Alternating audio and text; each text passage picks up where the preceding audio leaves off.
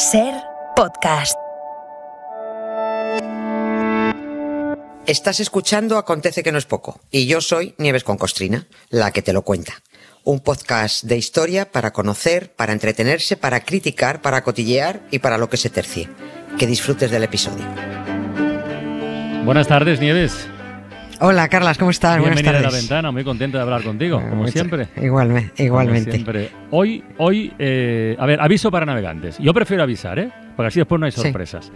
La historia de hoy, eh, yo diría que no es apta para monárquicos recalcitrantes. Insisto, recalcitrantes, porque se puede ser, se puede ser monárquico, republicano, liberal, medio pensionista, se puede ser lo que se quiera, pero tener capacidad crítica y capacidad de entender según qué cosas, ¿vale? Más allá de las preferencias de cada cual.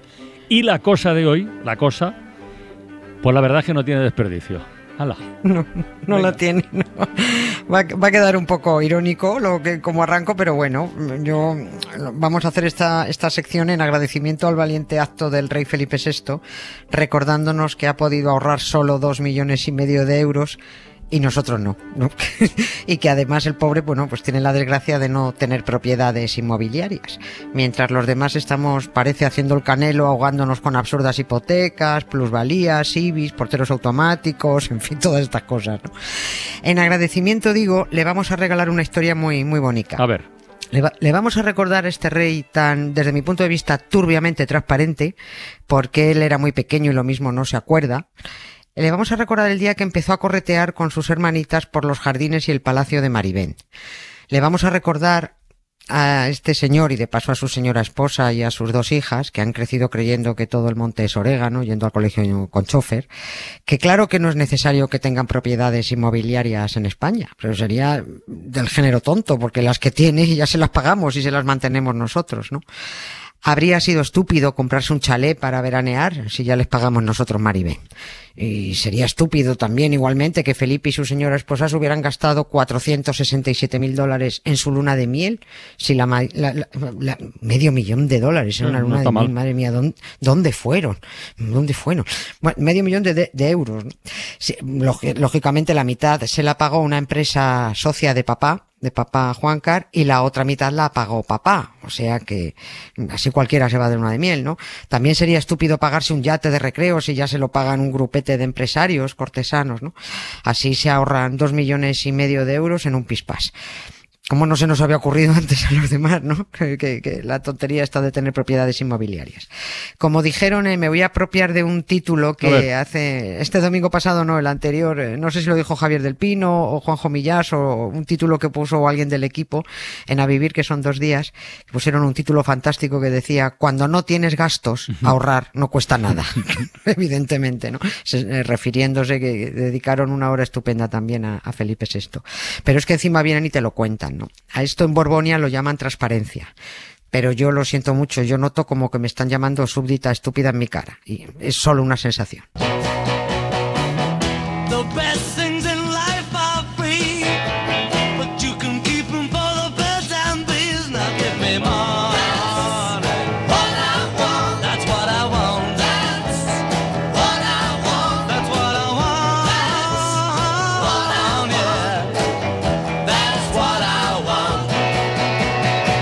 A ver, Nieves, antes de conocer la historia concreta de Maribén, ¿de quién fue la idea de los veraneos en Mallorca? Por empezar ya por Ah, el pues, comienzo. Sí. La- ¿quién, quién tuvo la genial idea? Ah. Pues la genial idea fue de la fauna y la flora cortesana que tenían Juan Carlos y Sofía cuando solo eran príncipes, ¿no? Pero ya estaba previsto que fueran reyes, mm, recordemos, recordémoslo una vez más, gracias a que los dejó bien colocados un dictador, el que dio el golpe de estado en este país, Franco, ¿no? Ese dijo, me vais a aguantar a mí y ahora os dejo a este, ¿no? La genial idea de que los príncipes y sus nenes empezaran a tener vacaciones pagadas por nosotros fue del jefe de la casa del príncipe, el señor Marqués de Mm, Mondejar. Eh, De la misma manera que ahora hay jefe de la casa del rey, eh, de Felipe, la casa de, de la- lo que llamamos casa real, que es casa del rey, bueno, pues antes había jefe de la casa del príncipe Juan Carlos. Y por cierto, que tampoco quiero dejar de mencionarlo, el organigrama de esa casa real tiene, además del jefe, otros 10 jefazos de departamentos, por cierto, solo una chica, la interventora, con nombres todos los jefes de departamento muy rimbombantes y un montón de empleados en cada departamento. Bueno, pues yo no sé por qué, pese a tanto cargo y tanta gente pensando, es que no dan una derechas. Cuando dicen algo o se lía o la mitad de lo que dicen no nos lo creemos nadie, ¿no? Bueno, pues el jefe de la Casa del Príncipe en aquellos lejanos años 60 del siglo pasado era Nicolás Cotoner, marqués de Mondéjar, y todo un general. Y digo un general porque luchó en el bando de los golpistas, por supuesto, y el príncipe lo consideraba su padre adoptivo, adoptivo lo quería muchísimo, ¿no? Y este gran demócrata, que era el, eh, el señor Nicolás Cotoner, pasó a ser luego jefe de la Casa del Rey, cargo que ocupó hasta los 85 años. 85. Porque cuando uno tiene un carguito como este, pues parece que puede seguir cobrando hasta los 85, ¿no? Y un detallito fundamental, era mallorquín. O sea, que barrió un poquito para casa, ¿no? Venga, ahora sí que empezamos ya la historia de Maribel. Va. Sí, sí, barrio. Ahora, muy loable lo, lo de que te tire tu tierra, ¿no? Si no fuera porque su gran idea a favor de los Borbones suponía robarles patrimonio a los mallorquines. Y de ese robo fueron cómplices Juan Carlos y Sofía. Nos tenemos que ir justo, justo, justo 100 años atrás. En los años 20 del siglo pasado, se dejó caer por Mallorca una pareja de artistas. Él era pintor, era mecenas, coleccionista de arte, se llamaba Ioannes Saridakis. Era egipcio, había nacido en Alejandría, pero so- eh, de origen griego. Y ella, su pareja, su mujer, era una escultora francesa que se llamaba Laura Munier. Venían de Chile, donde eran famosísimos por reunir en torno a ellos pues a la intelectualidad más internacional. Justo en 1922, por eso digo que se cumplen 100 años, el pintor Saridakis y la escultora Munier se compraron 33.000 metros cuadrados de terreno y, y encargaron una gran casa con bonitos jardines en Calamayor, allí en Mallorca. Una casa que bautizaron Mar y Viento. Claro. Y ese nombre, pero en mallorquín, sí, sí. claro, efectivamente, ese nombre lo graban sobre una de las puertas de su mansión. Pero bueno, allí nadie lo conocía por Maribén, todo el mundo la conocía como Can Saridakis, eh, Sari- Casa Saridakis, ¿no? Y aquí también empezó a reunirse la intelectualidad mallorquina, española y extranjera. Saridakis enviudó y volvió a casarse. Su nueva esposa se llamaba Anunciación Marconi que en 1963, pues mira tú, pues le tocó a ella quedarse viuda, se murió Saridakis. Aquel palacete, Cansaridakis, era muy grande para ella y siguiendo los deseos testamentarios de su marido, donó Maribén a la Diputación Provincial de Baleares, lo que hoy es pues la comunidad autónoma, ¿no? Es fácil imaginar que se donó con un objetivo y con varias condiciones.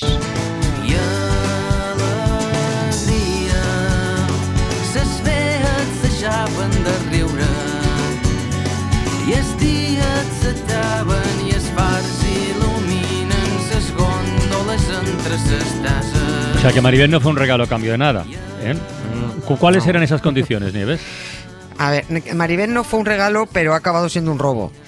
El objetivo de la donación era que el palacete y los bienes, que no eran moco de pavo, se destinara, y abro comillas, a la instalación de un museo de arte provincial y servicios culturales y de enseñanza y adiestramiento artístico complementario. Repito las palabras clave. Servicios culturales, museo, enseñanza, adiestramiento artístico.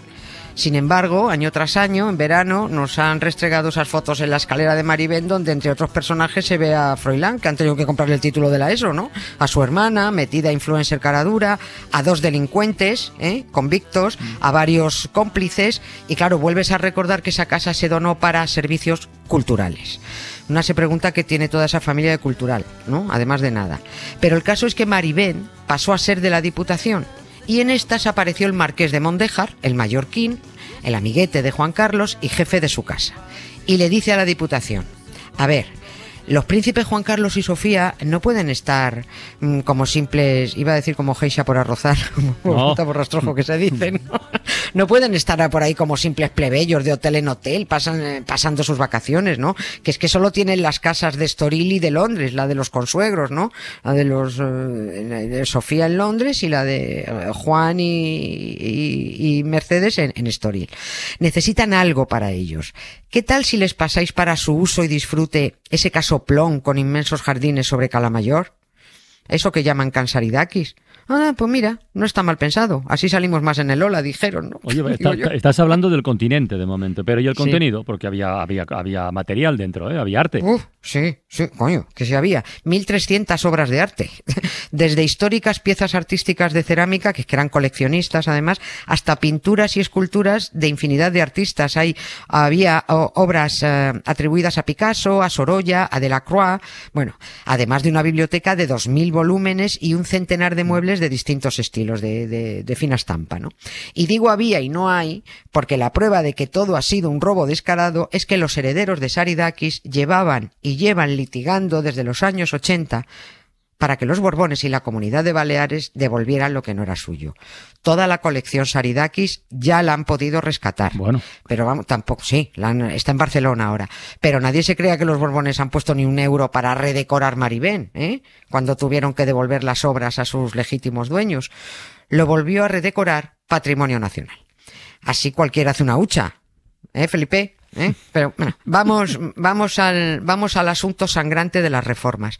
Cuando la Diputación cedió Maribén, a esta familia tan ahorradora también les dijo, no os preocupéis, que de las obras corren por nuestra cuenta. Había que reformar todo por dentro, más baños, más habitaciones para los amiguetes que vinieran, para la familia que iba a ir creciendo, porque hombre, de los cinco primeros que llegaron, yo he contado hasta 13 borbones y tres adosados plebeyos en esas escaleras de la foto oficial, ¿no? Antes de divorcios, juicios y huidas, ¿no? Una empresa llamada Ataconsa se ocupó de reformar, acondicionar, decorar y amueblar Maribén para los príncipes y sus tres nenes. La Diputación Provincial de Baleares lo pagó todo. Eso es que había recursos. Oye, ¿y cuándo empezaron a, a disfrutar del palacete de, de Maribel, los Borbones? Pues el ¿Cuánto año que viene hace ya de justo 50 años. El, el próximo año se cumplen 50. Eh, Sí, en el 73. Ah, Eh, la, la primera vez que llegaron fue eh, en 1973, en agosto de 1973. Ahí fue noticia en, Mallorca, por supuesto, la llegada en avión, las fotitos de lo- los, tres niños, pues eran pequeños, eh, y nada, pues todo. Y además ahí empezó, empezaron a disfrutarlo, ¿no? Los jardines, eh, por cierto, se tuvieron que abrir al público Pero en no, el no- año no hace 2000 tanto. En 2017. Eso. Es que hace nada, porque ya estaba bien de que esos 9.000 metros cuadrados no los disfrutaran los ciudadanos, que son unos jardines preciosos además, son una preciosidad. Hay esculturas de Miró ah, también por, eh, por, por salpicados por allí, ¿no? Eso sí, se cierran en Semana Santa y en el verano para el exclusivo disfrute de los Borbones. En cuanto vienen los ocupas, la gente tiene que salir de los jardines, ¿no? Afortunadamente, y esto sí está siendo una suerte tremenda, no para ellos, pero sí para los demás, tienen tal bronca entre en, en esta familia que cada vez ya ya van muchísimo menos, ¿no? Las cuñadas no se hablan. El cuñado se ha echado otra novia. Sofía solo va de vez en cuando porque le gusta ir al mercadillo. Mm, Desde aquel bonito, bueno, sobre todo desde aquel bonito espectáculo a la salida de misa en 2018, aquel famoso domingo de de resurrección, pues ya se juntan muy poco, la verdad. Así que Majestad, Felipe, rey de la transparencia, ¿quién necesita propiedades inmobiliarias si ya te pagamos nosotros las que disfrutan, no? Y por si no lo sabes, el mantenimiento de Maribén cuesta 1.700.000 euros al año. 1.700.000. En año y medio se te hubieran ido los ahorros.